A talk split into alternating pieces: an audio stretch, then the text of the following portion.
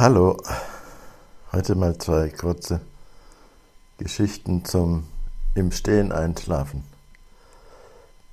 Die erste über diese Redewendung selber und die zweite über die Fleischtheke im Supermarkt. Gerne auf Französisch, ja?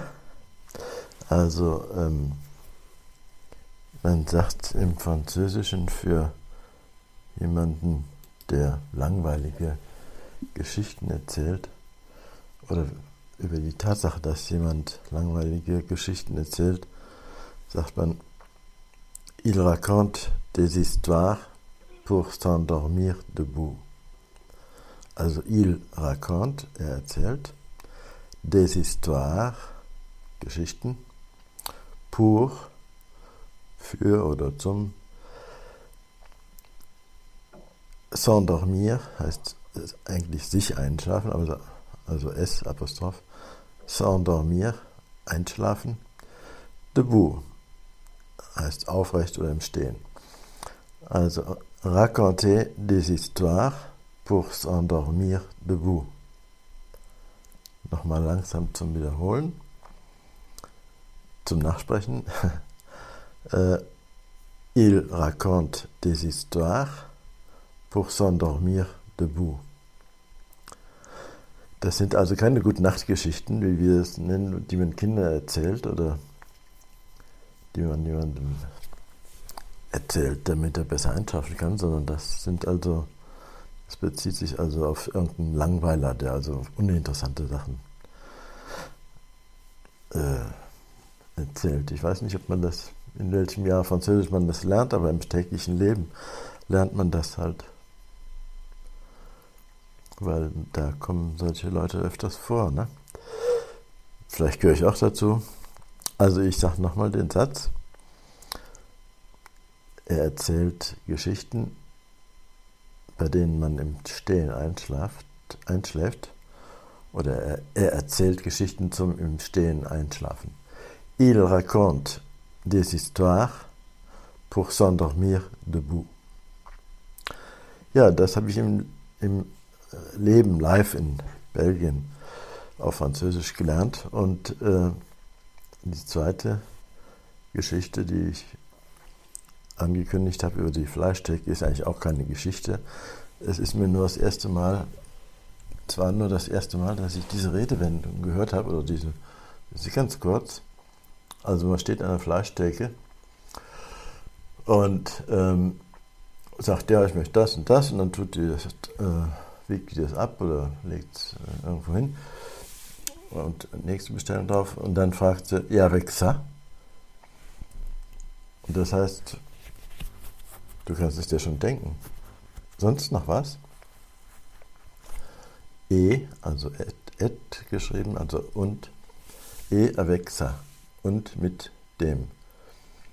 Und äh, das, das weiß ich leider nicht. Ja, das war jetzt die Namenlose, die sich da, die ja wohl ihren Namen anscheinend gehört hat oder glaubt gehört zu haben. Also, wo wir in Deutschland sagen, ähm, sonst noch was oder darf noch was sein? Ich weiß nicht, wie sagt man eigentlich heute? Ich, ich war schon lange nicht mehr an der Fleischtheke. Früher haben sie ja immer ein bisschen mehr draufgepackt und dann automatisch gefragt, darf es ein bisschen mehr sein? Das ist, glaube ich, heute gar nicht mehr gefragt. Äh, heute wiegen die es wirklich präzise ab. Das gehört auch im Rahmen des verbesserten Service, dass man nicht dauernd versucht, den Kunden über den Tisch zu ziehen, indem er ihm immer ein bisschen mehr aufpackt, als er haben wollte. Deswegen, ähm, ich denke mal, dass man auch fragt. Und sonst noch was? Und äh, ja, also auf Französisch heißt das Et Das habe ich also äh, nicht in der Schule gelernt, sondern stehend an der Fleischtheke, weil die Situation hat das einfach hervorgebracht, dass man das automatisch versteht, was die jetzt gefragt hat, obwohl man äh, selber diesen Ausdruck so nicht gelernt hätte.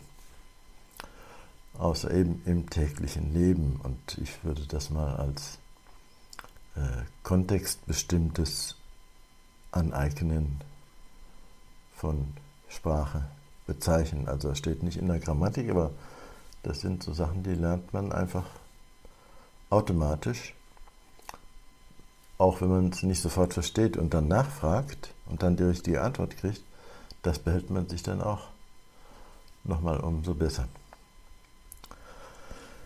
Bon, ähm, ja, das war jetzt ja schon wieder vier Minuten, ist ja, ist ja schon wieder viel zu lang. Also, ich hoffe, du bist noch nicht eingeschlafen, weil ähm, Geschichten im Stehen, äh, Geschichten zum im Stehen einschlafen erzählen ist natürlich äh, gemein. Ne? Je ne raconte pas des histoires pour s'endormir debout. Hoffe ich doch. Avec ça, sonst noch was? Und sonst äh, gehen wir zur nächsten Seite über. Und das heißt Page suivante. Und im Wartesaal wird man aufgerufen mit Au suivant. Der nächste bitte. Au suivant. Und nächste Seite heißt Page suivante. Oder nächstes Kapitel. Chapitre suivante. Bon, assez pour aujourd'hui. Merci beaucoup. Je te souhaite une bonne journée et à la prochaine.